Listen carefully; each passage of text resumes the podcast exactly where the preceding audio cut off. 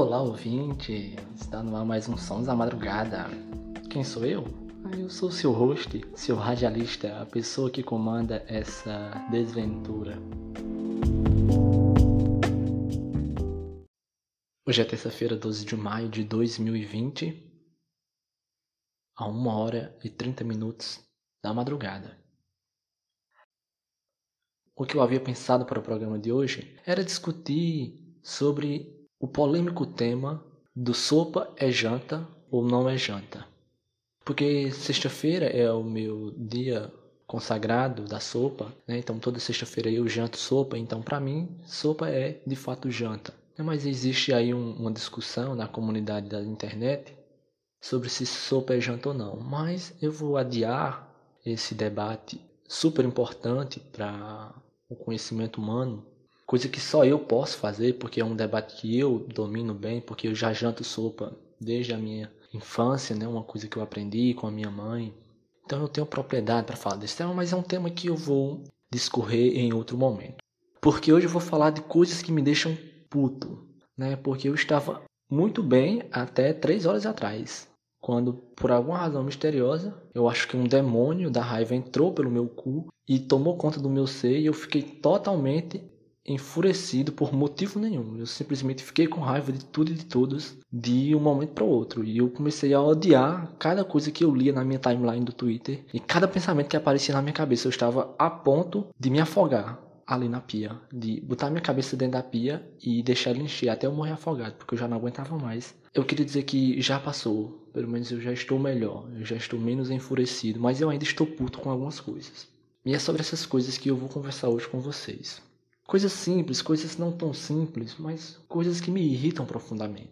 Quem me conhece sabe, quem me conhece bem sabe, que eu não sou uma pessoa muito fácil de sair da linha. Então eu sou uma pessoa quieta, comportada, eu não, eu não costumo me enraivecer com muita coisa. Não que as coisas não me indignem, não que as coisas não me deixem fora do sério, mas eu raramente perco a linha para chegar a falar grosso ou a falar deselegâncias com as pessoas. É, e geralmente eu guardo esses momentos para o meu desabafo online. Né? Eu, se é raro isso acontecer na minha vida como um todo, é mais raro ainda acontecer na minha vida na minha vida real, na realidade concreta. Eu guardo esses momentos mais para o mundo virtual. Mas há algum tempo vem acontecendo coisas que aparentemente não importavam muito, mas que de uma hora para outra me deixaram com muita raiva. Eu devia, eu deveria, por exemplo, estar muito indignado com o que o presidente do Brasil está fazendo agora. Eu deveria estar muito consternado com as mortes causadas pela Covid-19, pela pandemia do coronavírus, mas essas coisas não me chocam. Eu estou meio que anestesiado dessas coisas. Eu meio que acostumei, eu normalizei a barbaridade do governo, eu estou meio que me lixando para o coronavírus. Não que eu não esteja preocupado com a saúde dos meus, com a minha própria saúde e com a saúde de todo mundo, mas eu estou pouco conectado com o que o coronavírus vem falando, vem fazendo pelo mundo. Primeiro porque eu estou cagando e andando para a humanidade, eu quero mais é que a humanidade se foda. Eu acho que esse é o destino natural da espécie, é se fuder. Não há fim mais coerente com a história humana do que é, a desgraça. Por mim, a desgraça poderia acontecer agora mesmo. Mas não é por isso que eu, que, eu, que eu estou me lixando para o coronavírus. É porque eu estou num momento de letargia completa com tudo e com todos. Estou vivendo num momento de transe de anestesia completa. Poucas coisas me tiram do sério. Né? E olha que o Brasil me dá motivos para eu viver 100% do tempo puto, 100% do tempo enraivecido com tudo e com todos. Mas mesmo assim eu estou calmo. Estou relax. Alguns podem dizer que é feito da medicação. Talvez. Alguns podem dizer que é o feito da meditação. Talvez. Alguns podem dizer que eu só sou um pau no cu. Talvez. Mas o que acontece é que eu estou relax. Estou tranquilex. Estou tranquileba, como diria Rick and Morty. Mas tem algumas coisas que me irritam profundamente, principalmente naquela desgraça do Twitter. O lugarzinho, o inferno patecão é aquele lugar. Meu Deus do céu. Meu pai amado, por que, que o Senhor não destrói aquele site e mata todo mundo que está ali dentro? Ô oh, Pai, eu te peço, Senhor, de Cantaramanás, por favor, Senhor, destrói aquele lugar. Inunda o Twitter com a tua ira, mata todo mundo. Ô oh, lugar desprezível, Senhor. Por que eu fui inventado de me meter ali? Parece que as pessoas olham pro Twitter e veem um espelho onde elas podem arregaçar o cu delas e ficar mostrando para todo mundo tanta besteira que tem para dizer. E olha que eu estou me incluindo nessas pessoas. Eu não estou me excluindo. Eu não estou dizendo que eu sou o, o porta-voz da sensatez no Twitter. Muito pelo contrário, o meu Twitter só é merda também. Porque se é para falar merda, se é para chafudar na merda, a gente vai. A gente põe merda lá também, que é para dar mais caldo nessa grande sopa de merda. Mas tem coisas que me irritam profundamente. E o que me irrita não é a merda. O que me irrita é o que não é para ser a merda. São as pessoas que se querem ser sensatas. As pessoas que querem ser boazinhas. Ai, puta que pariu. Meu pai, mano. Como eu odeio. Tem um tipo de tweet que eu odeio. Tem um tipo de tweet que eu odeio, que é o Twitter. Se você viu isso e não se comoveu, se você viu isso e, e não achou é, ruim, você morreu por dentro. Meu cu que eu morri por dentro, eu tô pouco me lixando. Sabe uma coisa que me deixa feliz? Comer pamonha. Ver cachorro feliz tomar banho de rio. Isso me deixa feliz. Nem por isso eu sou a Madre Teresa de Calcutá. Porra, se eu Caralho, velho. Tanta gente passando fome no mundo, gente morrendo de todo tipo de doença. Será que porque uma pessoa estava na beira da morte e ressuscitou por milagre do sei lá o que, eu preciso ficar com meu coração transbordando de amor e alegria? Puta que me pariu vai chupar um parafuso para ver se vira prego. Eu não sou obrigado a ter empatia por todo mundo e por todas as coisas que acontecem no mundo. Aí vem outro desgraçado com cara de merda dizer empatia seletiva. Empatia seletiva é meu ovo esquerdo. Vai chupar uma rola, como diria Ricardo Boechat. Eu não aguento. Puta que me pariu. Pra quê? Pega essa tua empatia e enfia no teu cu. E faz um foguete e vai para Marte. Lá só vai ter tu, lá vai ser ótimo de empatia. E tem os os abestalhados do Twitter que se passam. O povo que passa se passar, ô meu pai. Eu não aguento. O povo para se passar, aquele povo do Twitter. Eu ia falar das coisas que me deixam puto, mas parece que aqui vai ser um episódio sobre como eu odeio o Twitter. Tem todo tipo de gente chata ali. Ô meu pai. Tem um militante chato. Tem um militante chato que está iniciando a carreira da militância. Tem o protofascista chato. Tem o idiota chato. Tem o inteligentão chato. Tem o crítico de cinema chato. Tem o fiscal de opinião ali, é chato. Meu pai. Tem as pessoas superficiais chatas. Tem as pessoas profundas demais chatas. Tem tudo no mundo chato ali. Eu não aguento. Eu não aguento. Então, vou fazer igual o pica-pau. Agora eu não aguento, eu não aguento, eu não aguento. Quando era no tempo do BBB, que era pior. Que a, a minha timeline ficava inundada de gente que eu não conhecia, que eu fui obrigado a conhecer e depois, do meio pro final, eu fiquei conhecendo todo mundo e torcendo para as pessoas. Fui obrigado a entrar nessa onda. Nunca me perdoarei por saber quem é Rafa Kalimann, ou Marcela, ou Gisele Furacão, ou quem é Genilson do BBB. Se você não sabe quem são essas pessoas, parabéns, você viveu uma vida ótima. Sabe uma coisa que deveria me deixar puto? Jair Messias Bolsonaro na presidência do Brasil fazendo merda 24 horas por dia. Mas eu tenho tanta merda antes para ler na minha timeline do Twitter que a merda que Jair Bolsonaro produz não me afeta mais. Eu já chego tão cagado, já chego tão exausto. Eu já não tenho mais olfato de tanto tirar merda na timeline do Twitter. Quando chega a bosta de Bolsonaro, ela parece um, um cupcake de chocolate. Ela, não, ela parece mais um. Já passei o dia limpando fossa no Twitter para quando ele soltar um, um, um e daí, ou para quando ele publicar um decreto revogando a democracia e instaurando a ditadura, eu, eu já não tenho mais capacidade para me indignar. A minha indignação já acabou. Como os loucos do desenvolvimento pessoal dizem que a nossa força de vontade acaba ao longo do dia, a minha capacidade de indignação também acaba. Eu acordo com muita capacidade de me indignar, mas eu vou me indignar aos poucos, com pouca bosta, com merdinhas muito pequenas, e quando chega no final do dia eu já não tenho mais indignação para ter. Quando chega na hora dos jornais, que a timeline começa a pipocar de notícia ruim, eu foda-se pra todas. Eu vou tacar no meu foda-se, não quero saber nenhuma. Não quero saber de mais nada, eu já não aguento mais.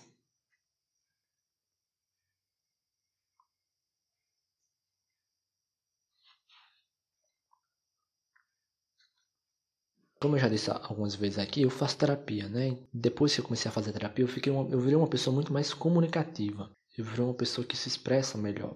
E, consequentemente, eu me tornei uma pessoa que entende melhor as outras pessoas e que é, se interessa mais pelas outras pessoas. Então, eu, eu, me tornei uma pessoa muito mais sociável. Né? Não que eu, que eu tenha me tornado uma pessoa mais extrovertida. Eu me tornei uma pessoa mais aberta a conhecer o outro. Mas tem me parecido que as pessoas estão confundindo essa abertura que eu estou dando para as outras pessoas com genuidade, com fraqueza, com inocência. Parece que as pessoas estão me tratando como se eu fosse um inocente, como se eu não soubesse o que eu estou fazendo, né? Eu busco me aproximar das pessoas, eu busco conversar com as pessoas, eu busco saber o que as pessoas estão sentindo para eu me conectar com as pessoas, para eu poder desenvolver uma relação com essa pessoa. E, e tem me parecido ultimamente que essas pessoas estão achando que eu quero viver altos relacionamentos românticos com ela.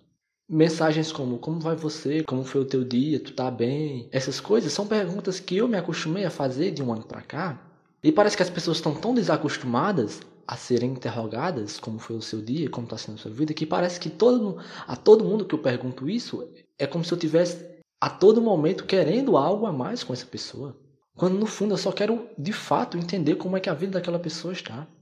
Aí eu comecei a ser bombardeado com é, expressões como eu não quero decepcionar você ou eu não quero nutrir suas expectativas. Caralho! Quem foi que disse que eu tenho expectativas? Quem foi que disse que eu estou nutrindo uma coisa entre a gente? Puta que me pariu, quando isso estiver acontecendo, você vai saber. Ora, pois, por favor, meu, meu, amado, entenda. Quando eu quiser uma coisa com você, você vai ficar sabendo. Não é porque eu estou sendo gentil de lhe perguntar como foi o seu dia que eu quero que você me diga como foi o seu dia e depois me faça um pedido de casamento. Talvez a coisa que eu menos queira na vida é casar com você e você não saiba disso. Por favor, vamos melhorar. Ninguém que diz eu não quero te decepcionar não quer decepcionar. No fundo, o que essa pessoa quer é decepcionar. Porque, veja bem, se eu não quero decepcionar ninguém, é porque eu não, não nutro sentimentos com aquela pessoa, ou então eu estou escondendo algo daquela pessoa. Porque a decepção ela parte inevitavelmente da mentira. Então, se você vai decepcionar outra pessoa, é porque você está ou mentindo ou omitindo algo de alguém. Então você só pode decepcionar alguém se você estiver mentindo para ela. E a decepção só vem no momento que você revelar essa mentira. Então, se você não quer decepcionar ninguém, comece não mentindo para esse alguém. Se você mente para essa pessoa, de fato, um dia você corre muitas chances de decepcionar essa pessoa. Então, depois que você passou dias, meses, anos mentindo e omitindo fatos dessa pessoa, depois você vem com esse papinho de ah, eu não quero te decepcionar, Desculpe lhe dizer, mas você está de fato decepcionando essa pessoa há muito tempo. E é por isso que eu digo, e, algumas pessoas é, acham que eu estou mentindo ou com cachorrada, quando eu digo que não minto quando eu estou falando com alguém. Eu omito muita coisa. Muita coisa eu não digo porque não é relevante. Por exemplo, eu não saio dizendo meu RG, nem o número do meu CPF, nem a minha senha do banco. São coisas que eu omito é, voluntariamente. Há outras coisas que eu omito porque não, não é necessário dizer, como por exemplo, quantos carrapatos tem o meu cachorro. Primeiro que eu não sei, porque eu não fui contar, e mesmo se eu tivesse contado, eu não, não é uma coisa que eu devo estar dizendo para as outras pessoas. E eu estou dando esses exemplos bobos, talvez infantis, mas tem muitas outras coisas por exemplo, em, em, níveis de relacionamentos amorosos. Eu não vou chegar é, para uma pessoa que eu tenho um interesse nela e dizer: olha, Fulano, eu tenho X números de ex, X é, pretendentes, X possíveis pretendentes e X interesses. Eu não vou dizer porque isso não interessa a outra pessoa, isso só vai impedir que a minha intenção de relacionamento se concretize com essa pessoa. E se por acaso essa pessoa descobrir alguma dessas outras coisas ao longo do caminho, vai depender dela se essas informações vão ou não magoá-las. Eu não omiti essas informações é para não decepcionar. Eu omiti porque elas não, não necessitavam existir a essa altura do campeonato. Aí, depois de tudo isso, depois que a pessoa mente e omite fatos, ela vem com um papinho desgraçado de não quero te decepcionar, não, não quero nutrir suas expectativas. Ai, puta que me pariu. Ah, eu odeio os seres humanos, eu odeio relacionamentos humanos. Ai, que coisa chata, meu Deus. Quanto mais você tenta entender essa porra, mais difícil fica. Caralho, caralho. Quanto mais a gente experimenta, quanto mais a gente inventa para se reinventar, na verdade, para, sabe? Para ver se a coisa flui, para ver se as relações, e aqui eu falo não exclusivamente de relacionamento amoroso, eu falo de todo tipo de relacionamento, de relacionamento parental, fraternal, de amizade, de profissional, X, relacionamento de vizinhos, não importa. Toda vez que a gente tenta aprimorar um relacionamento, parece que a gente está inevitavelmente afundando mais o barco. Parece que as relações humanas elas são nasceram para serem quebradas. Ah, quando eu tenho ódio, eu fico pensando, se essa pessoa não quer nutrir as minhas expectativas, só quer dizer então que essa outra pessoa não tem expectativas com relação a mim. Né? Porque se ela está tão preocupada com, com, decepcionar a mim e quebrar as minhas expectativas, por que, que ela não estaria preocupada com decepcionar a si mesmo? Ou com eu decepcionar a ela? Isso é um ego tão grande, ou é uma falta de autoestima tão grande, que é para essa pessoa não perceber que ela também tem expectativas? Só eu que tenho expectativas nesse relacionamento? Só eu que crio ilusões? Só eu que posso ser decepcionado? Que criança, que idade mental eu tenho para ser decepcionado com tanta facilidade? Puta que pariu, vai, para pra pensar, caralho. Sabe, tu também é ser humano, tu também tem expectativas com os outros, tu também pode ser decepcionado. Vai estudar tuas relações, vai pensar. E aqui é estudar mesmo, é sentar, é nomear, é fulano de tal, eu tenho esse tipo de relacionamento, por isso, por isso, por isso eu, não, eu gosto ou não gosto dele, eu poderia melhorar assim, assim, assado. Pessoas esquecem que relações são é, inconstantes, relações são mutáveis. A gente tem que estar tá, todo momento interessado em descobrir como pode melhorar. Por mais que ela pareça perfeita, ela pode de alguma forma melhorar. Então sente a sua bunda numa cadeira e pense sobre as coisas. Pense quais são os seus objetivos com as pessoas. Existem muitas pessoas que, obviamente, eu não tenho esse tipo de relacionamento. Por exemplo, eu não estou pouco me lixando para o que os meus vizinhos acham ou deixam de achar de mim. Eu não perco muito tempo, ou perco quase tempo nenhum, pensando como é que vai ser o meu relacionamento com eles. Mas com os meus amigos, com os meus familiares, com os meus parentes, com os meus pretendentes, é claro que eu gasto esse tempo. É claro que eu paro para melhorar. É claro que eu paro e me preocupo como é que estão os meus amigos, como é que estão os meus colegas. Porque de fato eu tenho expectativas com os nossos relacionamentos. Eu quero que fiquem cada vez melhores. Eu quero que fiquem cada vez mais interessantes, não só para mim, mas como para os dois. Eu não quero uma relação onde só eu saio fortalecido. Porque isso não é um relacionamento saudável, isso é uma relação de parasitismo, onde eu me engancho em outra pessoa e só sugo dela. E é por isso que eu digo a todas as pessoas que me cercam, por favor, se eu estiver te magoando, se eu estiver fazendo alguma coisa que não tu não esteja gostando, me diz, caralho, porque só assim eu vou saber melhorar. Só assim eu vou poder evoluir. Eu não posso é, evoluir sem, as, sem que as pessoas me deem feedback das coisas que estão acontecendo no nosso relacionamento. Sabe? Essas coisas me deixam extremamente aborrecidos. E, e, olha que eu já disse, eu não sou uma pessoa de me aborrecer fácil, eu não sou uma pessoa de me enraivecer fácil. Mas eu prezo tanto pelas relações humanas, eu aprendi que isso é tão importante que eu fico muito bravo quando essas coisas não acontecem essas coisas que eu digo, esses momentos de comunicação. Comunicação, comunicação. Para mim, relação humana é comunicação. E comunicação é de uma pessoa para outra pessoa. Não é comunicação no Twitter, não. Não é expondo seus problemas e suas desavenças na timeline do Twitter que você vai resolver. Só vai encher o seu saco e o meu saco principalmente. E eu sei disso porque eu coloco lá as minhas desavenças e as minhas encrencas no Twitter e eu não resolvo nenhuma lá. Mas ficam lá é uma espécie de é, fonte histórica do meu passado. Está lá, mas não está resolvendo nada. Eu tenho consciência disso, que talvez muitas pessoas estejam passando raiva com os meus tweets. Quer dizer que eu vá parar de twittar merda? Não, não, não vou parar de twittar merda. Às vezes eu até paro, mas eu paro de twittar tudo. Eu saio do Twitter porque eu preciso relaxar em alguns momentos. Pronto, eu acho que fiz esse desabafo. Eu, não, não é uma coisa, oh meu Deus, me libertou toda a raiva que eu tenho de mim. Mas eu quis deixar claro que tem certas coisas que me irritam. E, e o que mais me irrita, na verdade, que eu queria dizer que o que mais me irrita são esses pseudo padrões que vão surgindo sem querer nessas relações virtuais, que você se sente forçado a participar deles. E aqui são coisas mais banais, por exemplo, é jeito de escrever, jeito de fazer piada, porque tem toda uma dinâmica na internet de como você se comunica. Uma coisa talvez não signifique outra. Por exemplo, o uso de interrogação no final da frase não quer dizer que aquilo é uma pergunta. Quer dizer que aquilo na verdade é uma grande afirmação, é quase uma exclamação de alguma coisa. Essas pequenas coisas que vão acontecendo ao longo do tempo, você vai se acostumando com isso, vão criando pequenas pressões, que é, que é a lógica do, da, do meme, né? Que o meme, ele, uma vez nascido, ele não tem é, limites. Então ele se reproduz de uma forma que ele vai que o, o a coisa que está a dois, três dias de distância do original já não mais se reconhece no original. E a própria linguagem da internet é baseada nisso, da ideia original, do plot original, ele se remodelar tanto e tanto e tanto e tanto que a coisa que está no futuro é totalmente incompatível com aquilo que foi no passado. E as pessoas se perdem nesse trajeto, elas se deixam levar por essas mudanças, por esses percursos, e eu sinto que elas vão perdendo um pouco das suas identidades nesse processo.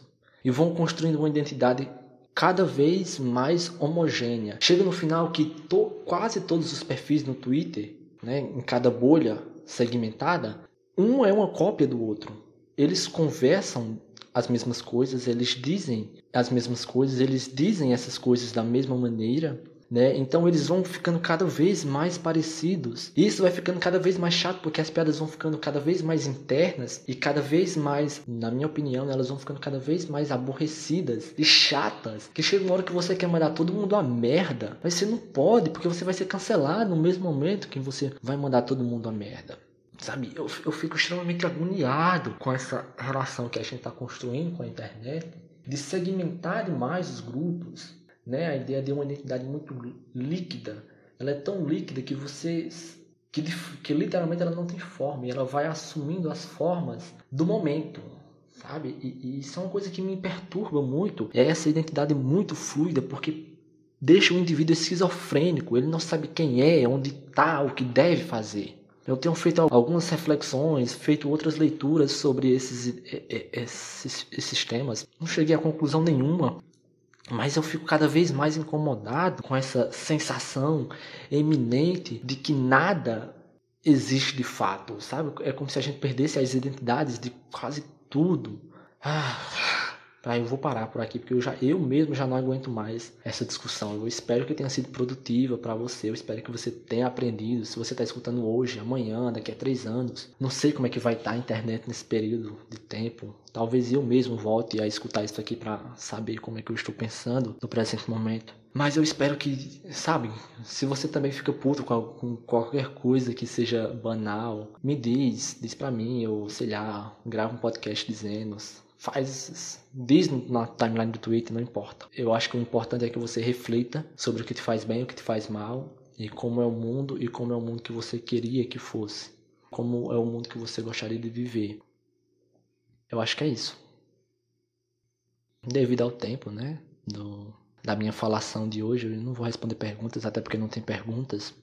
E eu não vou perder tempo com perguntas desnecessárias do tipo qual a cor da cueca que eu estou usando hoje, que por acaso é preta, né? Todas as minhas cuecas são pretas. Então, isso é uma coisa que você vai saber. Se você quiser usar essa informação contra mim, você já sabe. Por exemplo, se você quer dizer que me viu de cueca num lugar constrangedor e alguém perguntar qual era a cor da cueca dele, você pode dizer preta. Aí eu vou dizer, eita caralho, tá certo, porque todas as minhas cuecas são pretas e tudo mais. Mas isso aí já é outra história.